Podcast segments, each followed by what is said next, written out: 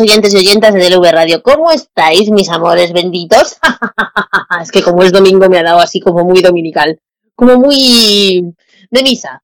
Que va, que va, que va. Bueno, aquí estamos, una semana más, la penúltima ya casi del año, para hacer repaso de todo lo que ha pasado esta semana. Ya la semana que viene haremos repaso del año. Y con un montón de cosas, con dos entrevistas, con un montón de noticias, con un rata que tiene mucha te un rata que se merece un ladrillo. y un montón de cosas más. Así que sin más preámbulos, como siempre, ya lo sabéis, esto es DLV Radio, esto es en la escuela con Nuria. Yo soy Nuria, empezamos. Si te vienen a contar cositas malas de mí, diles que sí, que yo te dije que sí fui. Si te vienen a contar cositas malas de mí, diles que sí, que yo te dije que sí fui. Por ese momento, demuestre que es violento, que sí le vale verga y que trae un armamento.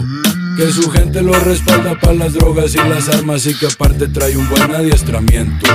Que se habla con el ejército, no es cierto. Que se habla con los azules, no es cierto. Que se entiende con la maña que muerde como piraña y si piensa que me apaña, eso no es cierto. El momento, el momento es ahora, no la hora de la hora porque luego no le atora. Se lo digo de cora como tú mirado varios que se pintan de sicarios y resultan lo contrario.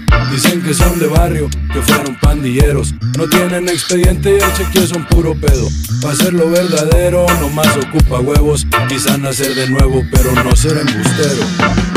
Te vienen a contar cositas malas de mí, diles que sí, que yo. Esta semana entrevistamos a una compañera, a una compañera de esta casa que es Lili Monzoncillo, porque ella, como representante de CATAP, nos va a explicar el pedazo de trabajo que han hecho las compañeras de Cataluña Abolicionista, Plataforma Feminista, toda la semana para visibilizar la, vamos, el atropello producido en el Parlamento de Cataluña, el Parlamento de Cataluña, esta semana, con la modificación de la ley contra la violencia machista, llamada en su momento Llei del dret de las donas, ley del derecho de las mujeres a erradicar la violencia machista. Bien, pues en el Parlamento de Cataluña, esta semana, se ha dinamitado tal ley y han apartado a las mujeres de esa ley porque ahora cualquier persona del mundo tiene su violencia machista, cuando todas sabemos que la violencia machista es la que sufre solo una mujer a manos de un hombre. No quiero extenderme mucho más, la campaña la habéis visto todos, está apoyada por esta casa que es la escuela, que forma parte de Qatar, y eh, nadie mejor que Lili para explicarnos cómo ha sido esa campaña contra la modificación de la ley de la violencia machista en Cataluña. Esta semana en la escuela con Nuria, como no podía ser de otra manera, hemos tenido que hablar, tenemos que hablar de hecho de lo que ha pasado en el Parlamento de Cataluña al hilo de la modificación de la Ley 5-2008 de ley de violencia masclista. Bueno, que contra la violencia masclista, una ley que en el 2008 fue pionera porque recogía conceptos bastante avanzados en lo que era la lucha contra la violencia de género de las mujeres. De hecho, la ley, el propio nombre de la ley ya era revolucionario porque era eh, el derecho de las donas a erradicar la violencia masclista, el derecho de las mujeres a erradicar la violencia machista, y que esta semana en el Congreso, en el Parlamento de Cataluña, ha sido completamente dinamitada.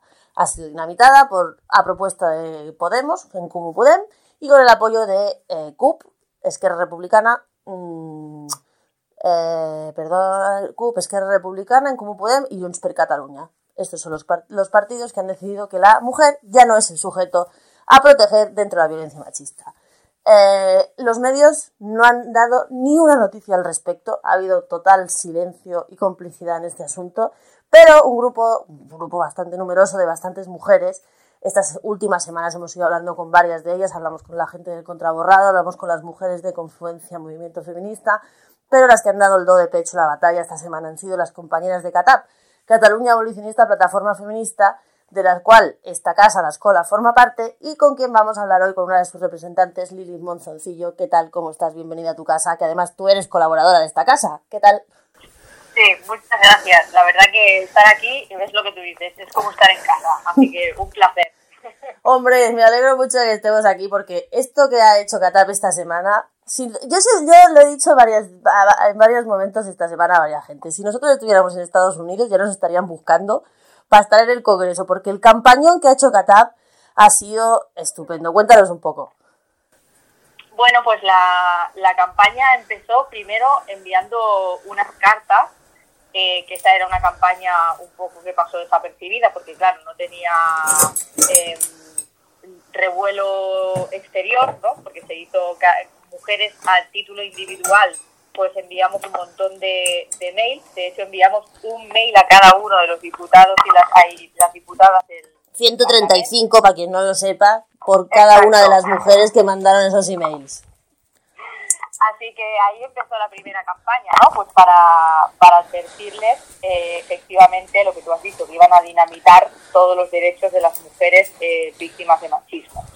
Y bueno, en, en, esa primera parte de la campaña recibimos algunas respuestas. Una de las respuestas la recibimos por mail, que fue por, por parte del PCC, eh, diciendo que iban a, a votar eh, bueno, a, a, favor de todos los puntos que evidentemente son de la violencia machista, pero en contra de aquellos que dicen que la mujer forma parte de un colectivo y, y no que es la mitad de la población. Y después, en cambio, por parte de Esquerra Republicana, eh, recibimos la respuesta por Twitter diciendo que ellos sí iban a votar toda esa... Orgullosas, orgullosas nos dijeron, acuérdate, orgullosas. Sí, sí, sí, exactamente. eh, que sí que iban a votar esa reforma. Así que esas fueron las dos respuestas oficiales que obtuvimos, el resto pues bueno, se mantuvo en silencio, con lo cual hasta, hasta que no ha habido las votaciones y, y todo el debate, pues no nos hemos enterado de lo que iban a votar.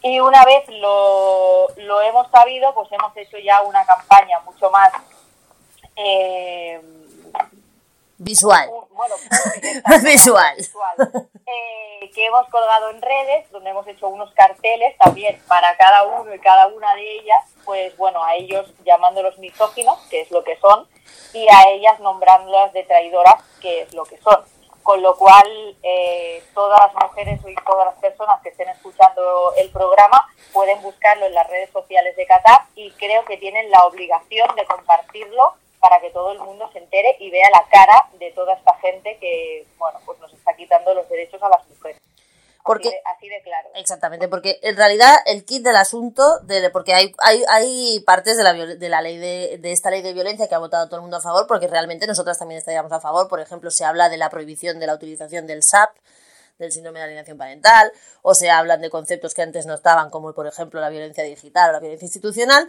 pero realmente el kit del asunto es que todo eso no se dirige a las mujeres. Exacto, exacto desde luego nosotras siempre vamos a estar de acuerdo con todas las propuestas que, que, nombren violencias que antes no se nombraban, no que no existieran, sino que no se hablaba de ellas, ¿no? Uh -huh. claro, siempre vamos a estar del lado de las mujeres. Lo que no vamos a aceptar es que cualquiera pueda denominarse mujer y cualquiera pueda tener eh, esos derechos o esos beneficios, por llamarlo de alguna manera, que las mujeres en situación de violencia eh, o, de maltrato, pues eh, tienen, ¿no? Eso es lo que no aceptamos bajo ningún concepto. Las mujeres no pueden dejar de estar amparadas en la realidad que tenemos, ¿no? Y, y las que vivimos y sufrimos la violencia somos las mujeres. Cualquiera no puede decir que es mujer y, decir que sufre violencia porque eso es mentira porque en el articulado lo que se recoge es eso, ¿no? Y ni siquiera se habla, es que además en el articulado que hemos visto ni siquiera se habla ya de un tema que podíamos discutir, pero que bueno, que podríamos hablarlo, que es de las transexuales, ¿no? Se habla de las transgénero, personas transgénero, no binarias, disidentes y una cantidad de conceptos pseudocientíficos y totalmente a, y, y, contraacadémicos que se recogen en una ley, que es como si habláramos, pues yo qué sé, de los unicornios voladores. Sí, sí, totalmente. Es lo que tú dices. Podemos estar de acuerdo o no, pero en cualquier caso la transexualidad en el Estado español ya está protegida, está recogida en la Ley 3-2007, con lo cual no necesitaríamos renovar nada porque ya existe esa ley que, que ampara al colectivo transexual. Entonces, todos esos nuevos términos que se han inventado en realidad es para amparar a los hombres. Ajá. O sea, Eso es lo que tiene que quedar claro, que es para amparar a los hombres. Exacto, son nuevas terminologías que se han inventado para amparar a hombres, eh, pues, pues como ellos quieran denominarse, ¿no? Pues eso, género fluido, no binarios, transgéneros, etcétera, etcétera. O sea, al final eh, le puedes poner el nombre que quieras, pero al final será un hombre. Ok, y por supuesto, eh, lo que los medios. Ahora voy a cambiar ya. Esto ya lo hemos explicado mucho toda la semana, ¿no? El que no se ha querido enterar ha sido porque no ha querido directamente, pero eh, no era fácil, porque, por ejemplo, los medios de comunicación han hecho un silencio absoluto. Sí, claro, los medios de comunicación entiendo que son cómplices de, de este atropello contra las mujeres, porque eh, tienen intereses. O sea, no nos olvidemos que los medios de comunicación forman parte del sistema y además muchos de ellos reciben financiación de quien tiene intereses en esto, ¿no? O sea, está claro que no van a hablar, no, no les interesa para nada. Porque, pero hay que dejar claro que, vamos a ver, este es el primer paso, porque mm, todas sabemos que, la, o sea, nombrar a hombres dentro de, la violencia contra las mujeres no es nada más que normalizar que los hombres puedan, eh, pues eso, enarbolar, o sea, o querer querer tener derechos como por ejemplo lo que viene después, ¿no? Que son lo que ya sabemos que son los derechos reproductivos, hablando en plata, los vientres de alquiler.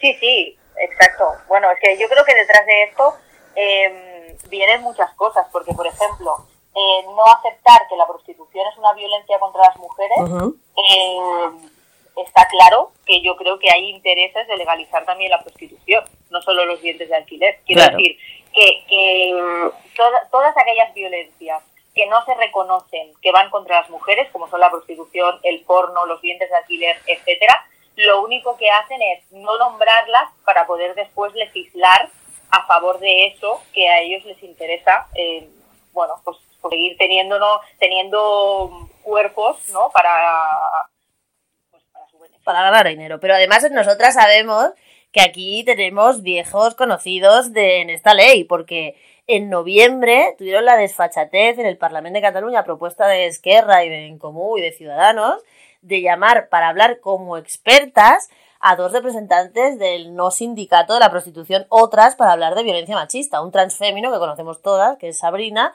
y la portavoz o presidenta del no sindicato ilegalizado otras de la prostitución. O sea, sabemos perfectamente que ese es el camino porque a ellas fue a quien llamaron. Sí, sí, por eso, por eso digo que que no solo están los vientres de alquiler ahí metidos, la prostitución y el porno también están ahí metidos. O sea, está claro que el otro día lo dije, ¿no? También que han llamado a personas que saben mucho de violencia machista. O sea, realmente son expertos en violencia machista. El problema está en que los han llamado como expertos como si defendieran a las mujeres, cuando en realidad son ellos que están utilizando a las mujeres para su propio beneficio económico. Esa es la triste realidad. Y hay otro tema que la gente se empeña en silenciar, pero que es muy grave, que es todo el tema de la supuesta infancia trans. ¿Qué es la infancia trans? Los niños son niños, juegan, crecen y hasta que no tienen una conciencia de su cuerpo, ni saben, no, o sea, no, no, importa si son niños y niñas, y sin embargo, se está sexualizando a la infancia desde este tipo de, actuaciones. ¿Qué es lo que hay detrás de este asunto? Bueno, por eso decía que los medios de comunicación tienen intereses, porque evidentemente las farmacéuticas, pues, mm, hacen anuncios en los medios de comunicación, ¿no? Y eso es mucho dinero que pierdes si, si te pones a hablar de depende de qué temas. Entonces, las farmacéuticas están frotándose las manos con todo este asunto, ya no solo por la infancia trans, sino por la adultez trans. O sea, no, no es algo que solo afecta a la infancia. Evidentemente en la infancia es mucho más grave porque los niños eh, deberían ser más protegidos, ¿no? Porque, bueno, son más vulnerables, etcétera, etcétera. Pero las farmacéuticas eh, sacan beneficio también de los adultos. Quiero decir, una estrategia que utilizan es, como lo hemos visto en el caso, por ejemplo, de Inglaterra, eh, es que cuando son menores les dan bloqueadores hormonales pero después la operación posterior la hacen cuando ya son mayores de edad, para que no podamos decir que esto ha pasado en la infancia. Esto es un truco maravilloso que tienen, que es eh, jugar ¿no? con, con ese, con ese límite entre la minoría y la mayoría de edad. Entonces, no nos olvidemos que la infancia trans empieza siendo infancia, pero el resultado final del, del proceso se acaba haciendo en la edad adulta y eso es mutilar a personas que son sanas. Eso es un mercado y un negocio, vamos, mm, súper bien pensado y, desde luego rentable al 100%. Para todas las compañeras que nos han visto aquí, que vale que esta semana ha sido un tema específicamente en Cataluña porque la ley se aprobaba en el Parlamento catalán, pero que nos ven como si, como si esto fuera un tema de aquí, ¿qué les dirías? Porque claro, el siguiente paso es el que es. Claro, no, es que esto, a ver, esto es muy, muy típico de, del Estado español. En Cataluña se prueba algo y luego se exporta al resto, ¿no? Como la privatización de la sanidad, etcétera, etcétera. Somos, somos pioneros en hacer cosas, vamos, estupendas. Eh, lo digo de manera irónica. Sí, sí, sí, sí, ya, ya. Entonces, eh, esto ahora lo han hecho en Cataluña, pero el siguiente paso, evidentemente, es el resto de comunidades autónomas. O sea, esto es un, no parar de despropósitos contra las mujeres que ha empezado aquí, pero que va a seguir. O sea, y no es que haya empezado aquí, o sea, dentro del Estado español ha empezado en Cataluña, pero tenemos referencias de otros países donde están mucho más avanzados que nosotros en ese sentido y, no, no nos tiene que extrañar que esto esté llegando aquí, porque esto es una ofensiva a nivel mundial. O sea, ¿cómo puede ser que el tema del aborto, por ejemplo, que ahora también está tan caliente, ¿no? Por lo que está pasando en Argentina, eh, sea tan difícil conseguir derechos para las mujeres en cuestión de, reproducción y en cuestión de sexualidad para nosotras, pero en cambio las leyes eh, trans sean tan fáciles de conseguir en todos los países, incluso en países que las mujeres no tienen nada, ni, ni capacidad ni de tener eh, una cuenta corriente, ni un trabajo, ni pueden votar, ni un montón de cosas que aquí sí podemos hacer. ¿no? como en Irán o en Egipto. Exacto. Entonces es increíble cómo las mujeres nos cuesta tanto conseguir un derecho en cualquier parte del mundo y en cambio al colectivo trans le cuesta tan poco conseguirlo. Eso es significativo. Bueno, pues al final valemos cero y los hombres valen Efectivamente, o sea, tú lo has dicho al principio, hombres son hombres, ¿no? A ver. Exacto. al final. Bueno, Lili, ¿cuál es el siguiente paso? Porque aquí eh, tenemos elecciones el 14 de febrero. Supongo que esta campaña tiene que seguir hasta que se exponga todo el mundo bien claro, porque me ha dado la sensación de que, claro, como aquí en Cataluña todo lo tapa una gran bandera, ¿no? Aquello, tú estás de un lado de la bandera o del otro lado de la bandera, como que las feministas siempre estamos en medio. Pero yo he tenido la sensación, por lo menos, así como he notado grandes ausencias del resto del Estado, y aprovecho aquí para decirlo porque es verdad, ¿vale?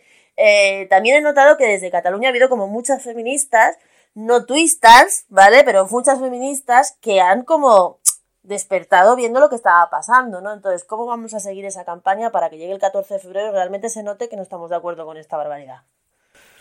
Bueno, pues ahora desde Qatar tenemos que, acabar la campaña porque no hemos acabado todavía de colgar todo. Lo y aquí llamamos a todo el mundo para que siga compartiendo y siga exponiendo a esta gente.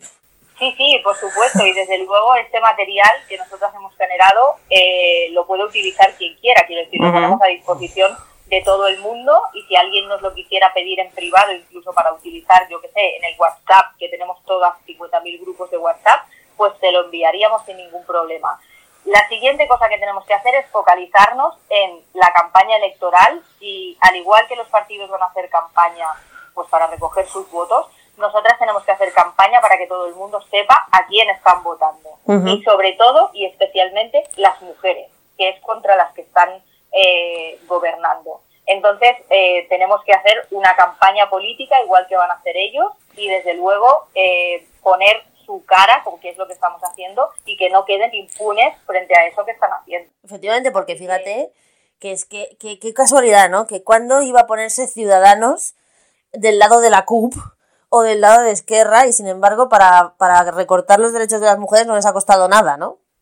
Sí, sí, desde luego, yo como feminista me, me cuesta a veces mucho aceptar esta diferenciación izquierda-derecha, ¿no? Hmm. Porque yo como feminista pienso que la diferenciación es feminista o machista. Exacto, La izquierda-derecha es un invento que al final hicieron los hombres para repartirse el pastel. Eh, ya no entro en cuanto salieron nombres como el centro y cosas así, que bueno, Un, poco más su generis, ¿no? Eh, pero desde luego la diferenciación izquierda-derecha cuando es contra las mujeres se unen para lo que sea. Ahí no hay colores, ahí no hay ideología, bueno, ideología sí, la de ir contra las mujeres, pero quiere decir que ponen todo aparte, da igual todas las guerras que tengan respecto a 50.000 temas educativos, Oh, la, independencia, fíjate, los ciudadanos la manita de la CUP, vamos, que es lo más antinatural del mundo teóricamente. Sí, sí, por eso digo que dejan todas sus diferencias económicas, sociales, educativas, las que sean, respecto al tema que sea, pero contra las mujeres eso lo tienen claro. Todos los partidos, eh, independientemente de su color, cuando hay que luchar contra las mujeres, se unen y todo el resto les da igual. Entonces, bueno, desde Qatar vamos a estar enfrente, siempre vamos a estar enfrente de todos los misóginos y de todas las traidoras y les vamos a recordar aquello que han hecho y, y, vamos a intentar que llegue al máximo de la población posible para que la gente sepa lo que está pasando, eso que los medios se están callando y que los políticos están callando, nosotras tenemos el deber y la obligación de hacerlo público. Lil, esta es tu casa, es la casa de Catán, por supuesto. Muchas gracias por estar aquí esta semana con nosotros. Y nada, tenemos faena. Seguimos para adelante. Las feministas siempre, tenemos, siempre tenemos faena. Pues, pues, acabamos con ese llamamiento. Compañeras de todos los sitios, sigan la, la campaña de Catap, que esto no ha terminado. De hecho, acabamos de empezar y esto acabará el 14 de febrero cuando podamos decidir nuestro voto por lo menos al que, a, la menos misógina posible. O no votar, ya veremos lo que tenemos que hacer. Lili, muchas gracias. Muchas gracias a ti. Venga, un abrazo. Hasta luego. Hasta luego. Y volvió el sabor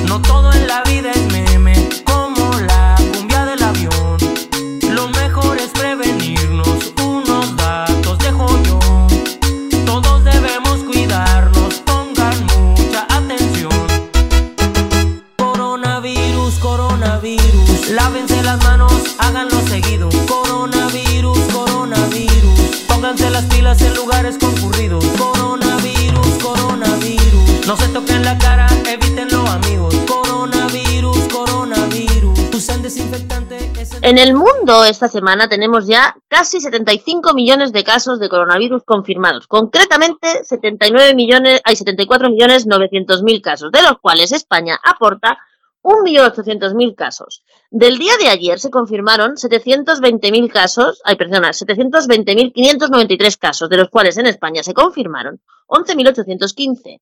La mejor noticia siempre es la de los recuperados, que están ya en 49 millones, en España 150.376. Y el número de fallecidos y fallecidas por COVID en el mundo asciende ya casi al millón setecientos mil. Estamos en un millón seiscientos setenta y cuatro mil ochocientos cuarenta, de los cuales en España confirmados se, eh, cuentan cuarenta y ocho mil novecientos veintiséis casos. ¿Qué está pasando en el mundo y en España concretamente con el COVID esta semana? Pues bueno, lo primero y principal es que el ministro Illa ha anunciado que la vacunación en España va a empezar el 27 de diciembre, o sea, ya mismito, ya mismito, ya mismito. Y que se empezará por los, grupos más vulnerables, que son la gente mayor y los sanitarios y las personas que trabajan en las residencias. Eh, por otra parte, los economistas dicen al gobierno le han pegado un toquecillo de, de, de, cresta diciéndole que en medio de este pandemión que tenemos y de este desastre absoluto, concretamente recogemos del mundo la noticia que dice que los economistas piden al gobierno que se deje a un lado la subida del salario mínimo interprofesional y se centre en crear empleo para superar esta crisis. La disputa por, el SM, por la subida del SMI, según ellos, es un marketing político que sale barato. Florentino Felgueros y Rafael Domenech, economista de FEDEA y BBVA, consideran que la polémica no resuelve los problemas de los trabajadores. Aquí cada uno con lo suyo. En el mundo ya sabemos lo que hay. En Estados Unidos es donde más casos hay y además se van cerrando en Europa cierre tras cierre. Ahora mismo nos ha llegado la noticia de que varios países han suspendido, Alemania y Holanda han suspendido sus vuelos con Reino Unido. Y, por ejemplo, también México ha cerrado Ciudad, Ciudad de México a todas las actividades, ha puesto el semáforo rojo. Mientras tanto, se sucede la crisis económica y la crisis, y la crisis eh, social. Y por eso esta semana nosotros hemos querido recuperar, volver a recuperar el contacto con uno de los colectivos que más duro está sufriendo en España esta pandemia, en España y en el mundo entero, por supuesto. Que los hemos seguido especialmente, que hemos venido apoyándolos desde el principio, en la medida que el Radio ha podido, y que vemos que cada vez se difuminan más en las noticias, que no salen.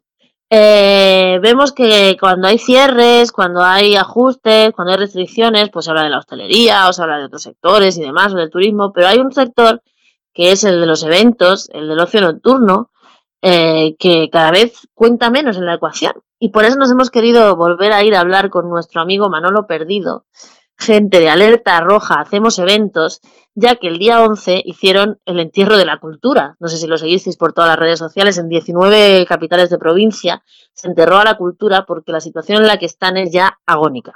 Así que esta semana hemos querido volver a retomar el contacto con nuestros colegas de Hacemos Eventos, a los que encima no les han dado ni un duro de ayuda, pero les han concedido un onda, lo cual es una cosa estupenda. Los felicitamos, pero no es eso lo que necesitan. Eh, para que Manolo Perdido nos cuente ocho meses después, casi un año después, cómo siguen luchando y batallando y cómo está el sector de los eventos. Os dejo con Manolo Perdido de Alerta Roja, hacemos eventos. Pues esta semana tenemos a un viejo conocido, a unos amigos a los que desde la escuela con Nuria, desde DLV Radio hemos apoyado desde el inicio de esta horrible pesadilla que es la pandemia del coronavirus, que son la gente de, de, la, de, los eventos, la gente de Alerta Roja Hacemos Eventos, toda esa gente que trabaja en conciertos, en actos públicos, técnicos de sonido, técnicos de iluminación, acomodadores, eh, acomodadoras, yo qué sé, toda esa gente que son miles y miles, cientos de miles de familias y de puestos de trabajo que han estado intentando, que están intentando visibilizarse, porque ya, ya no es supervivencia, ya es que ni siquiera entran en la ecuación, parece, ya nadie habla de, de ellos cuando los gobernantes piden o hablan de supuestas ayudas o de rescatar la gente de los eventos y bueno pues como hablar tampoco del ocio nocturno que están en la, misma historia están desaparecidos no desaparecidos de nuestras vidas ni de nuestros corazones por supuesto pero desaparecidos del plan de rescate si es que hay algún plan de rescate. Y entonces nos hemos ido a hablar con con un amigo nuestro que ya hablamos al principio que no pensábamos que íbamos a llegar a este punto pero que llegados a este punto creemos necesario que volvamos a estar aquí. Manolo Perdido, Alerta Roja, hacemos eventos. ¿Cómo estás? ¿Qué tal? Buenos días, buenas tardes. Eh, pues bueno, estar, estamos un poco desesperados por la situación, porque como tú bien dices, intentamos primero darnos visibilidad, creímos de cierta manera que habíamos conseguido no nuestros fines, sino por lo menos que nos empezaran a recibir, que se enteraran de que existíamos, pero desde entonces han sido todo buenas palabras y pocos hechos. Bueno, buenas palabras y han tenido la poca vergüenza de daros hasta un ondas. Sí. es que eso es... No, pero si el caso es que repercusión hemos tenido, pero pero no en, en el tema de que nos echen una mano, de que nos ayuden, nos siguen dejando atrás. ¿Cuál es el panorama ahora mismo? ¿Cuál es que vosotros de qué estáis viviendo desde el mes de marzo? Ya casi hace un año. Bueno, nosotros, fíjate, hay, un, hay ciertas particularidades en el sector porque claro, eh, se habla de que llevamos nueve meses, ¿no? Pero la verdad es que, mira, por ejemplo, yo empecé a, me empezaron a cancelar cosas ya en febrero. O sea, ya nos vamos un mes atrás porque, porque aunque no estábamos confinados, pero ya se veía que había un peligro en el aire y que no, no era prudente hacer reuniones, digamos. Entonces, desde No, ibais un año, un año completamente en blanco. Pero es que te voy, te voy más allá. Por la temporalidad de nuestro sector, eh, hay gente que trabaja bastante bien en verano y, bastante poco en invierno, con lo cual compensa una, un medio mes con el otro mes, con el otro medio mes y subsiste todo el año, ¿no? Pero claro, aquí hay gente que sus últimos ingresos importantes fueron en septiembre de 2019. ¿Y esta gente no está recibiendo nada? Pues no, toda aquella hucha se ha acabado, hay empresas ya en, totalmente en la ruina, y, como, y las que no están en la ruina están descapitalizadas totalmente y debiendo un montón de dinero al banco. Claro, porque... han, dicho, bueno, eh, vamos a dejarles una línea de ayuda con créditos ICO, pero son créditos que hay que acabar pagando y que son gastos que han seguido cayendo todos estos meses. Eso es lo que te iba a preguntar, porque cero cobro, pero todo el pago de todos los impuestos y de todo ha tenido que estar, eh, tiene que estar igual. Claro, entonces dices, bueno, eh, todavía mi empresa existe, pero claro, mi empresa cuando empiece a trabajar no, no parto de cero, parto a lo mejor de menos 100.000, menos 200.000 euros que deba al banco. Pero pues, la, verdad, la verdad es que es muy agónico, muy crítico. Y no ha habido ningún plan específico porque vamos a ver. O sea, está claro que cada vez que se toca la hostelería, que los compañeros y las compañeras de hostelería también lo están pasando muy mal, eh, y cualquier otro tal, pues se mueven, y, o sea, no se mueven ellos, ¿eh? parece que importa y que se, se planifican ayudas y demás, pero es que con vosotros yo tengo la sensación, y corrígeme si me equivoco, que nadie ha puesto un euro ni ha pretendido ponerlo nunca. No, no, pero es que además hay cosas muy curiosas porque, eh, bueno, mira, comparativamente con, otros sectores, tú hablas de la hostelería. Yo es que, me digo, me doy con un canto. Ya, ya, ya, que estar como ellos, ya, ya lo sé, ya. La, hostelería de repente dice en la televisión y todo el mundo dice, qué pobres. Es verdad, llevamos un mes cerrados, dicen, a lo mejor, pero es que a lo mejor luego abren 14 días, cierran otros 14, en fin, horroroso la situación, pero de vez en cuando hacen algo de caja. Claro. ¿Me explico? Pero es que nosotros no hacemos nada. Sí, porque por ejemplo, en, en, en estos eventos que se pueden hacer, porque yo qué sé, por- por- con aforo súper limitado y súper tal, supongo que aunque podáis trabajar, quien pueda trabajar mínimamente en esas cosas, claro, los ingresos son una birria. Claro, es un porcentaje muy pequeñito, es decir, sí que ha habido algo de actividad en nuestro sector, no voy a decir que cero, porque en verano hubo más o menos un 10% de lo que habría tenido que haber, pues parecía que echaba a andar, pero es que luego de ese 10%, como un 70% se canceló, Claro. con lo cual es que ha sido de verdad un- una miseria, entonces no ha llegado para nada. Ten en cuenta que nuestra industria, es lo que a mí más, más me, me choca, eh, están diciendo que bueno, que sí, que somos los que hacemos las fiestas y tal, pero es que nosotros, aparte del que ya se ha demostrado que se retorna un 3,8% del PIB, se retorna en realidad mucho más, porque tú fíjate la riqueza que se genera Claro. alrededor de un evento. No, no, O sea, bueno, por ejemplo- se retroalimenta. Claro. Toda la hostelería que se está quejando se retroalimenta cuando nosotros trabajamos. Todos los hoteles, todo el turismo, Sí, no, no, todos los claro. taxis. Es decir, movemos una riqueza que yo me atrevería a decir que es el doble de este 3,8 que, ¿Quién es? dice que aportamos. ¿Quién es el ministro de vuestro responsable de vosotros? Porque claro, en este gobierno de 25.000 ministerios, al final vosotros de Claro. quién dependéis. El, eh, vamos a ver, el Ministerio de Cultura es Uribes, que es con el que más enfadados estamos porque es que eh, eh, encima eh, hacen propaganda como que nos ayudan. Es decir, Sí. nosotros queremos medidas serias y lo que hacen es propaganda. Tú fíjate que el día primero íbamos a haber salido en agosto, no, en julio, perdona. Bueno, un día antes eh, llamó a Uribes diciendo que, que, Que calma. nos iba- que se reunía con nosotros, que canceláramos esa movilización, ¿no? y realmente se canceló, o sea, no salimos a la calle. Pero fueron una reunión que, que no ha llegado a ningún sitio, no ha tenido recorrido. Volví a intentarlo el 16 de septiembre, pararnos para hablar. Y dijimos que bueno, que lo haríamos, pero después de la movilización. Con lo cual salimos y después, después es cuando ha habido mejores buenas palabras, porque se, eh, se quedó en que se iba a hacer un- una mesa de trabajo que, que abarcara varios ministerios, por eso, porque aunque nosotros somos de, de cultura, pero también estamos en industria, estamos en trabajo. Claro, por eso me preguntaba, porque vosotros tenéis muchos sectores. Claro. No, no, más que nada el cómo regularnos para el, el famoso eh, estatuto del artista que lleva dos años parado, eh, que nosotros queremos que se llame estatuto de- del espectáculo, es decir, no solo del artista, sino de toda la gente que hay detrás, ¿no? Pero eso está totalmente parado. Pero para desarrollar eso hay que crear unos convenios colectivos y unas... Pero eso estamos hablando de meses, de años incluso, y vosotros necesitáis una, una solución urgente. Sí, sí, es que lo, lo nuestro lo pedimos como urgente y de repente, mira, hace dos días lo vi en una noticia, que habían decidido que había que era muy importante desarrollar el, el estatuto del artista. Y dije, hombre, parece que se han dado cuenta, pero sabemos que es un trabajo largo y duro que nos llevará años. Ah, bueno, pues como no corre prisa, ¿verdad? Claro, directamente dicen que es un trabajo de años. Digo yo, ¿para qué pagamos a los políticos? Si realmente hubiera voluntad y, y- y ganas de trabajar, se reúnen un mes a puerta cerrada o como sea y lo sacan adelante. Pues no, ya te aventuran de que va a ser un trabajo de años. Yo hubo un día que especialmente me acordé de vosotros y pensé, esta gente, esta gente tiene demasiada paciencia. El día de la famosa cena del español, de la famosa cena donde fueron todos los ministros y tal, que era un evento, era un evento, con, cien- con 800 personas y yo pensaba, por Dios, está toda la gente de los eventos que no puede trabajar y este el gobierno y, la y los presidentes autonómicos y tal se van a un evento que ellos mismos no dejan hacer. Yo, ese, ese, dime, dime.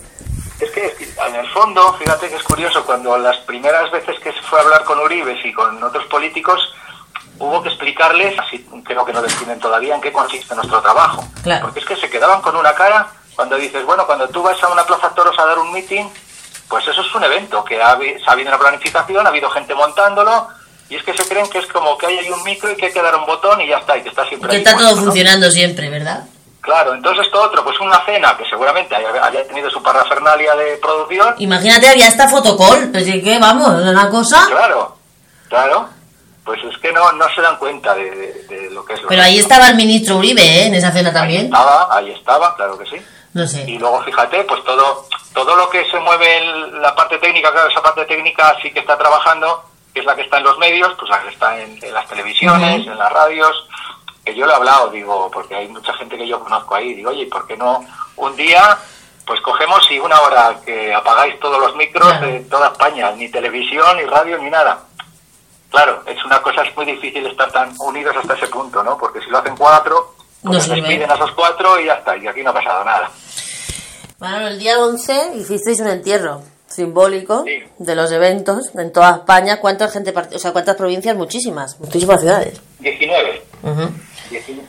Como último, como último, como última llamada de atención, ¿qué pasa si nos hacen caso? ¿Qué, qué va a pasar con el sector? Decir, ¿cuál es la perspectiva?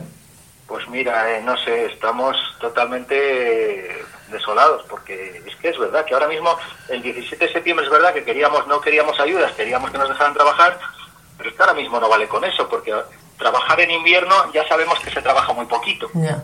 Entonces, eh, si no de verdad hay una ayuda directa, pues esto va a quedar pues una piltrafa. cuando Y de eso no se- y de eso todavía no se sabe nada, ¿no? no, va, va a haber cantidad de técnicos y de gente del sector que se hayan tenido que dedicar a otra cosa y que va a ser luego muy difícil recu- eh, recuperar el, el- el músculo profesional que había en el sector, ¿no? Un sector que en España es estratégico. Es que no estamos hablando de cualquier cosa. ¿Cuántas familias son?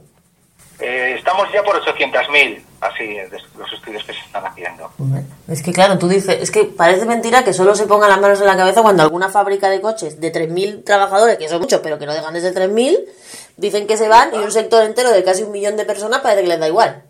Efectivamente, es que ll- llama mucho más la atención lo que tú dices. El sector automovilístico, mira, el otro día hablando con otra mesa así de, de varios sectores, sí que se, se nos admitió un poco que nuestro sector movía, después del turismo, ¿eh? que podía ser el, el sector que más dinero movía, Claro. por encima del automovilístico. Por supuesto. Y más riqueza, porque crea claro, los puestos de trabajo directos más los indirectos, a los que da, pues da mucho más. Sin embargo, una fábrica de automóviles dice que le va mal y al final le dan ayudas. Nosotros decimos que nos dan mal, que nos va mal y que nos dan, pues nos dan de lado. Claro, Es una diferencia. Tú fíjate qué curioso. Ahora mismo, el día 16, ha salido unas ayudas de la Consejería en Castilla y León, una consejería que se llama de Cultura y Turismo.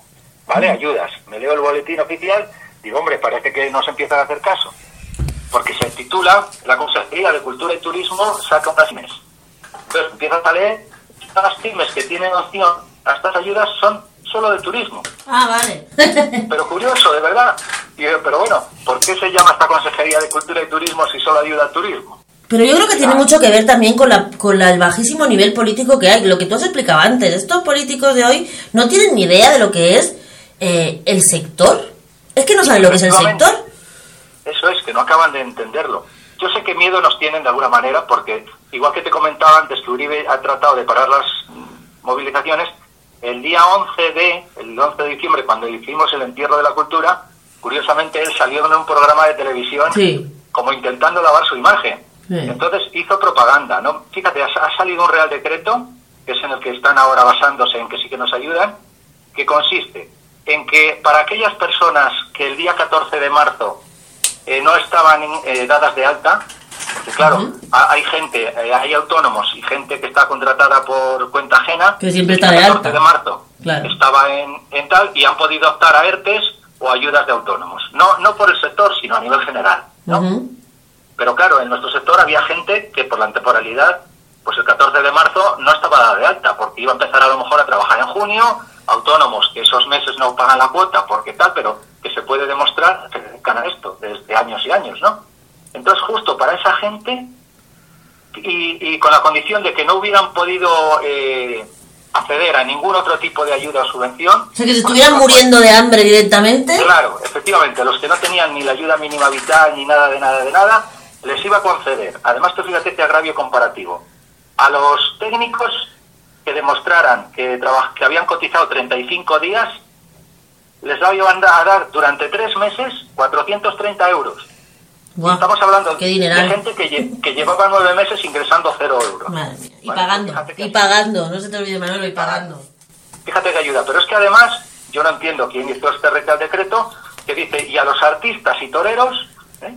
Les vamos a dar 750 durante seis meses con que hayan cotizado 20 días. Anda. Es decir, ¿Y eso? pero claro, yo me he quedado a cuadros, digo, ¿qué pasa? ¿Que, es que come, come el doble el que canta que el que le pone el sonido? ¿O cómo es esto? O sea, estamos hablando de personas, porque esto es una limosna, al fin y al cabo este Real Sí, Decreto es una limosna. claro. Para unos y para otros, ¿eh? Para unos y para otros, efectivamente.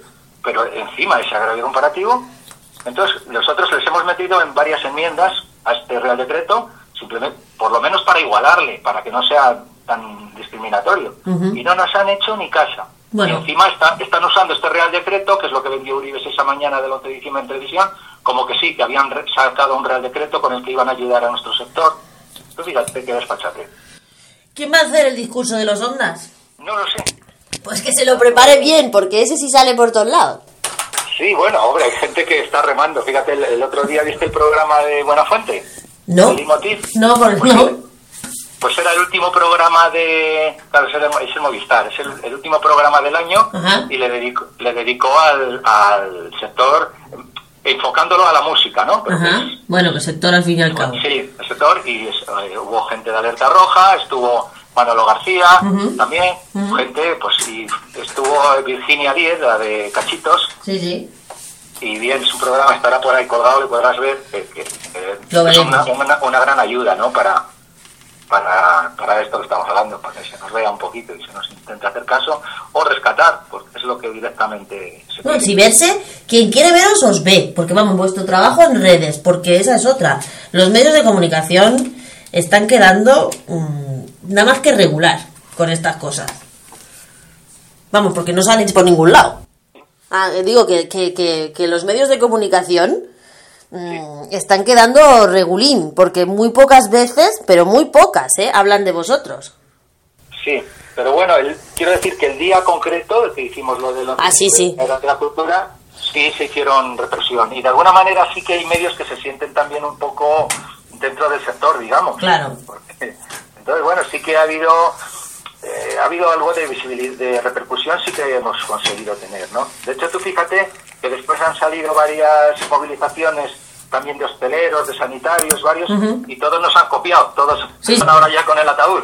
Hombre, que vosotros sois los profesionales del asunto, vosotros hacéis eventos, si vosotros no hacéis un buen evento no lo hace nadie, eso está clarísimo, vamos. Sí, sí, sí. Bueno, Manolo, pues nada, muchísimas gracias por... yo, Dime. digo yo, ya que nos copian, sería una buena idea. Estamos gestándolo ahora un poco, el decir, bueno, eh, porque están separados incluso todos los sectores que realmente se sienten abandonados, pues que, que nos apoyemos entre nosotros. Eso digo yo, por ejemplo, con la gente, o sea, otro sector ultra agraviado es la gente del ocio nocturno, que también trabajarán ahí muchos técnicos y demás.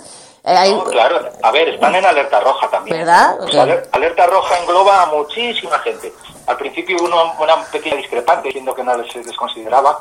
Dentro de alerta roja sí, sí que están, ¿eh? todos los DJs. Ok, porque digo, esos, esos están igualito, igualito de mal, también desaparecidos por todos lados intentando que se les vea, pero igual de abandonados.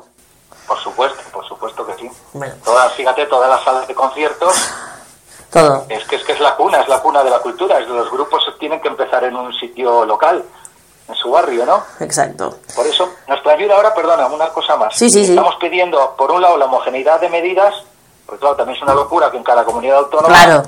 haya distintas medidas, con lo cual no sabe uno cómo atenerse o si alguien está, si algún valiente está intentando programar una gira, que a nivel, a nivel eh, digamos, particular es muy difícil porque es deficitario con estos aforos, por eso pedimos ayuda, que por lo menos con, con el dinero público, los presupuestos de cultura se dediquen a generar trabajo y eventos y conciertos.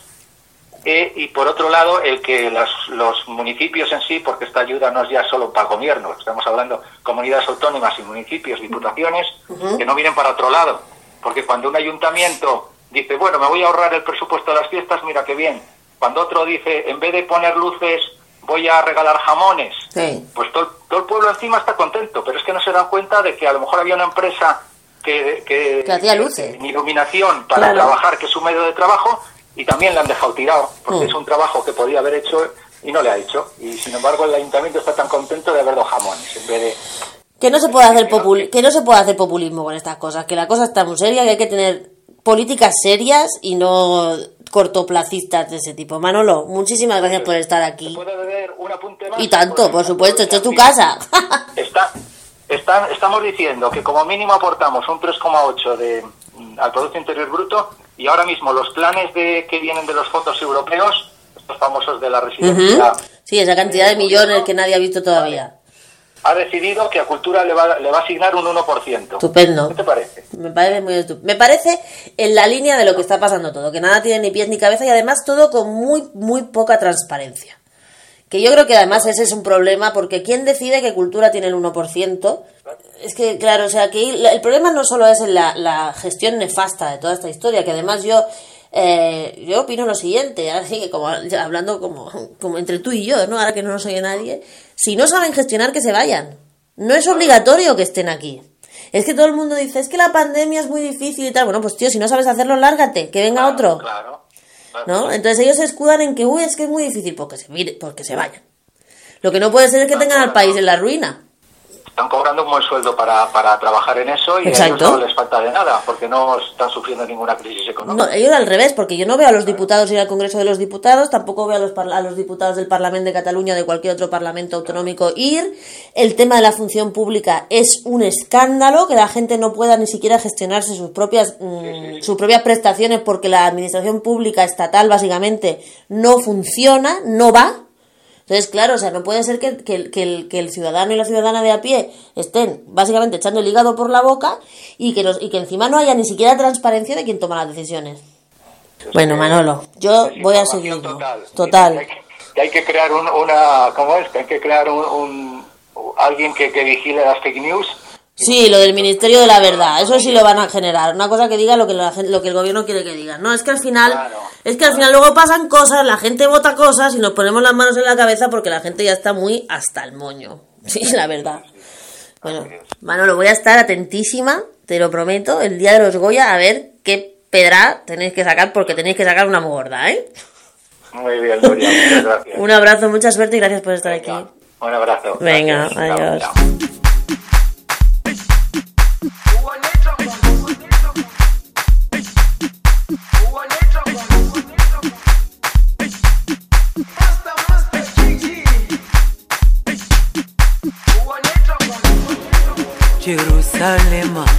Ikhaya lami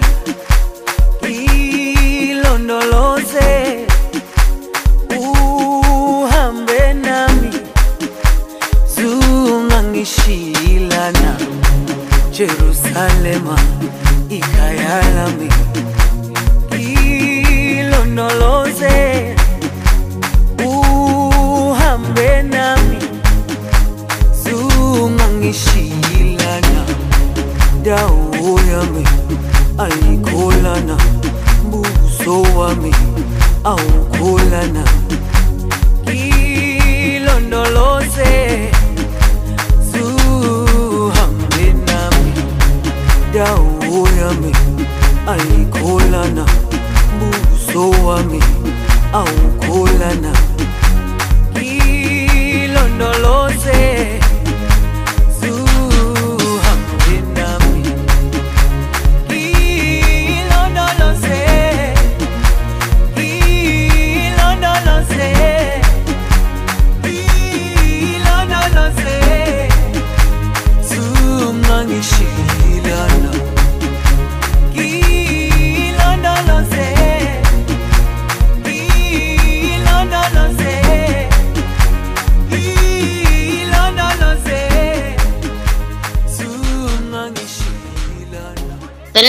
Tenemos, pocas noticias buenas, pero hoy tenemos una. Recogemos una noticia de la ABC que nos cuenta que han sido liberados los 344 estudiantes secuestrados en el ataque a una escuela de Nigeria. Los alumnos se encuentran de camino a Katsina, donde deberían llegar este viernes, el viernes, donde deberían haber llegado el viernes, y se espera que se reúnan con sus familias tras un chequeo médico. Como decimos, los 344 estudiantes secuestrados en una escuela al noreste de Nigeria fueron liberados tras pasar una semana en cautiverio por el grupo de, bajo el yugo del grupo yihadista de Boko Haram. Eh, la escuela en la que estaban es la Escuela Secundaria de Ciencias del Gobierno, un colegio masculino situado en la ciudad de Kan- Kankara, en el estado de Katsina. La liberación fue informada por las autoridades que aprovecharon para negar las informaciones sobre un supuesto pago de un rescate al grupo yihadista. Según el gobierno nigeriano, no pagamos rescate a los secuestradores, fue puramente una negociación. Dijo a los medios locales el gobernador de Katsina, Aminu Masari. Que además dio detalles del paradero de los niños, en que se encontraban en un bosque en Sace, en el vecino estado de Zamfara, desde donde fueron, donde fueron secuestrados por hombres armados. Los alumnos se encuentran de camino a Katsina, donde deberían llegar, donde deberían haber llegado antes ayer, y se espera que se reúnan con sus familias tras que sean un recon- pasen un reconocimiento médico. Estamos muy felices de anunciar el rescate de los chicos de Kanjara de sus secuestradores. 344 están ahora con las agencias de seguridad y serán trasladados en Katsina esta noche, dijo el viernes el gobernador. La liberación se anunció horas después de que Boko Haram publicara un vídeo que supuestamente muestra a varios de los 300, más de 300 estudiantes secuestrados. En el vídeo de seis minutos y medio, los secuestradores se enseñan a los niños, algunos de ellos llorando, y aseguran que se encuentran en buen estado de salud, según el portal informativo local Hum Angel que obtuvo la cinta y está especializado en conflictos. Hemos sido capturados por la banda de Abu Sekau, líder de Boko Haram. Algunos de nosotros fueron asesinados, afirma un escolar visiblemente angustiado en inglés y en Hausa, idioma que se habla en el norte de Nigeria, mientras escucha de fondo una voz que parece indicarle qué decir. El niño insta al gobierno de Nigeria a llegar a un acuerdo amistoso con sus secuestradores y desaconseja el uso de la fuerza militar para intentar rescatar a los cautivos. El alumno aparece rodeado de decenas de niños cubiertos de polvo y aparentemente en una zona forestal. El líder de Boko Haram, Abu Bakar Sekau, habla al final del vídeo y señala que mucha gente pensó que mentía cuando esta semana se atribuyó el secuestro de los escolares en el audio. Boko Haram se responsabilizó este martes del secuestro de los 344 estudiantes en la escuela de secundaria de ciencias del gobierno. Bueno, pues muy bien. Nos alegramos mucho de que estos chavales estén ya en su casa o camino de y seguimos señalando que Boko Haram se dedica no solo a secuestrar niños, sino sobre todo a secuestrar niñas y a hacerlas esclavas sexuales sin que nadie parezca importarle demasiado. Nosotros aquí, por supuesto, seguiremos informando de toda esta, sobre todo cuando tienen final feliz.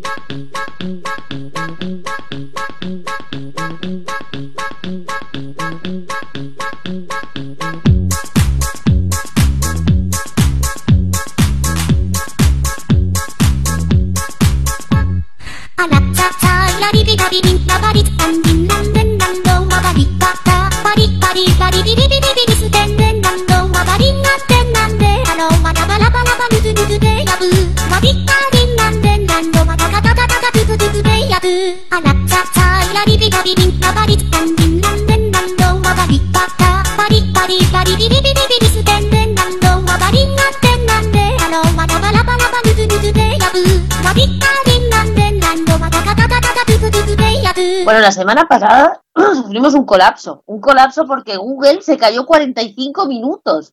Entonces la gente se quedó, el mundo se quedó como ¡Ah! En el mundo nos lo cuentan, dice que 45 minutos que estremecieron al mundo. ¿Qué pasaría si Google desapareciera para siempre? En menos de media hora de apagón bastó la semana pasada para hacernos consciente de la enorme sumisión que tenemos a uno de los servicios de, esta sola empresa privada de Internet y de los riesgos que conlleva la fe ciega en la llamada nube.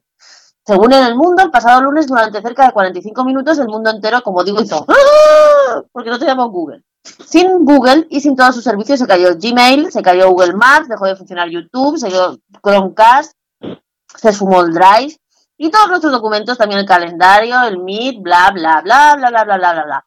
El mundo entero corrió para teclear en Google, que pasaba en Google, y ya vieron que se había roto, con lo cual fue un desastre absoluto. Este desastre tecnológico ocurrió el pasado lunes sobre las doce y media.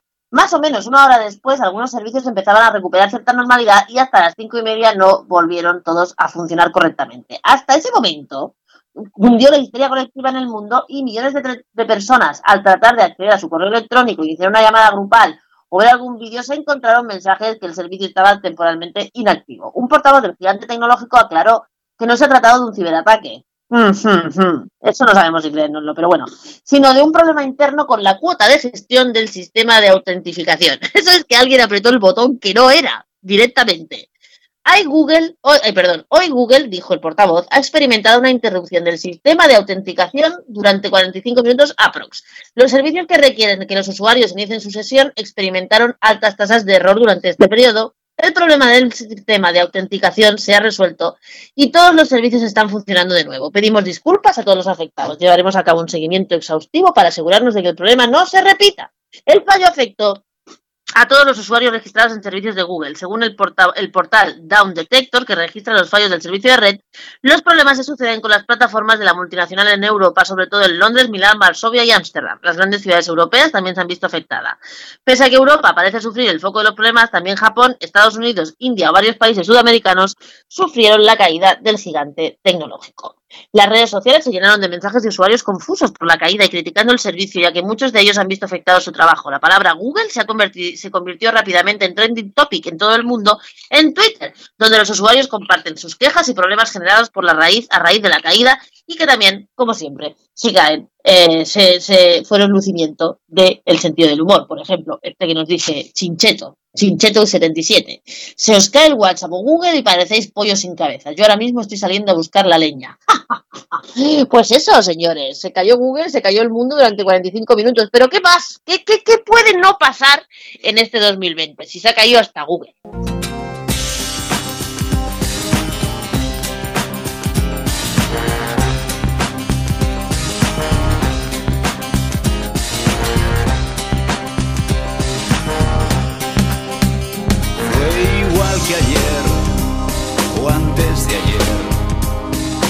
Citándonos a ciegas en un viejo hotel.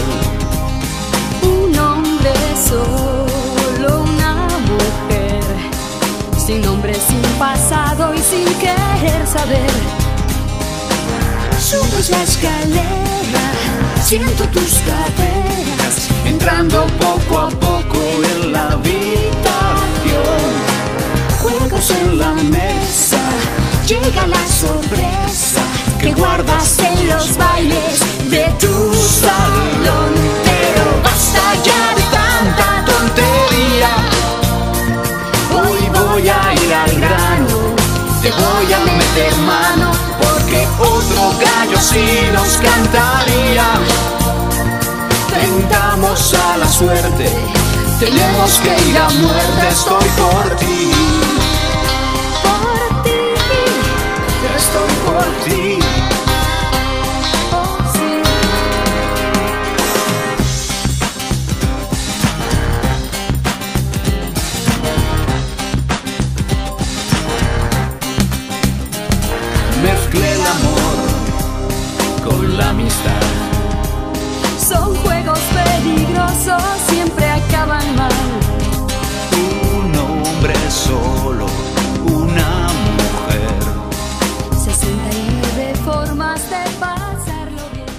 Lo de Bélgica ya roza, ya roza, ya roza el caso de estudio, ¿eh? De hace más o menos las- hace unos días nos llega una noticia de El Independiente en el que nos expli- explican que desalojan otra orgía ilegal frente a una clínica de enfermos de COVID en Bélgica. Acordaros que no hace mucho, a principios de mes de diciembre, tuvieron que desalojar otra orgía ilegal en la que estaba implicado un europarlamentario del grupo de la ultraderecha, de un húngaro, si no recuerdo malamente. Bueno, pues se ve que ahora esta peña le da, le da por el mismo rollo. Entonces, oiga, mm, digo yo que les pasa a los belgas con el, con el, madre mía, con el frío que hace, por el amor de Dios. Pues nada, resulta que la semana pasada tuvieron que desalojar una eh, orgía ilegal, ilegal porque se, no porque la gente no pueda no pueda hacer lo que quiera con su vida ni nada, sino porque resulta que había más de seis personas y además, obviamente, pues era complicado que llevaran mascarillas. Señores de Bélgica, por el amor de Dios, como está el patio, yo entiendo que ustedes se tienen que calentar de alguna manera, pero oiga, entre orgía y orgía, al final, yo qué sé, pues como que se va, como que la cosa está rarísima, ¿no? En fin, total, que, que asistan. La semana que viene igual desalojan otra, otra orgía, pero además, en este caso, tenían la mala gracia, la mala, la malísima, la malísima eh, gusto de hacerlo enfrente de una clínica de enfermos del COVID. ¿Pero y eso por qué? ¿Para darles envidia?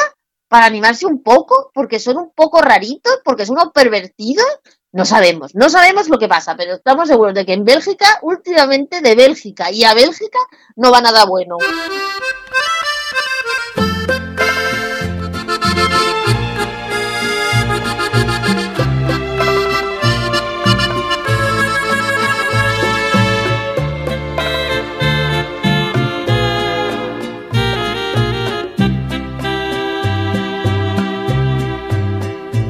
Rata inmunda, animal rastrero, escoria de la vida, adefesio mal hecho,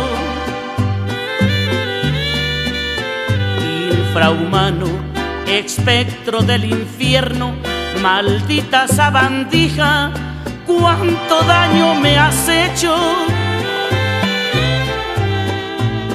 Bueno, pues esta semana va premio por premio con el rata de la semana, porque la asociación Kogam tiene la poca gracia y el poco arte, bueno, tiene, no tiene arte para nada, pero tiene el poco arte de entregar el premio ladrillo, muy significativo lo de lanzar un ladrillo, al que se supone que ellos le dan a la persona transfoba del año.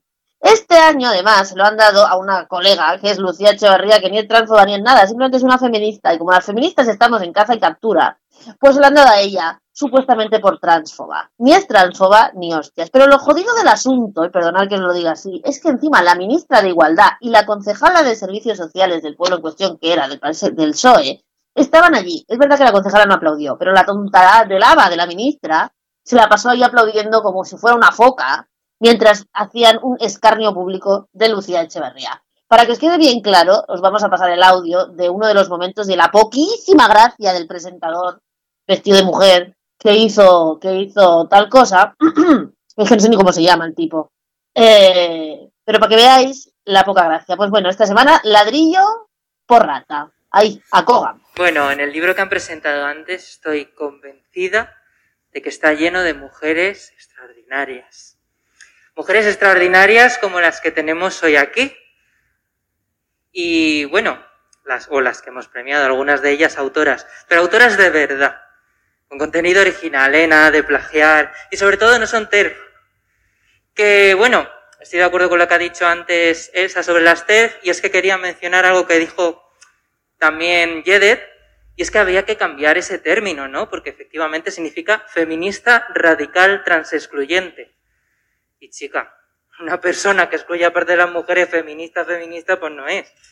Entonces, he estado pensando, le he dado vueltas durante horas, días, meses, años, toda la vida, pensando en el nuevo término, aunque las declaraciones de ayer fuesen de hace unos meses, yo llevo toda la vida pensando en ello. Y creo que tengo ese término que estoy segura de que todos vamos a acuñar a partir de ahora. Dejar esto porque necesito las manos.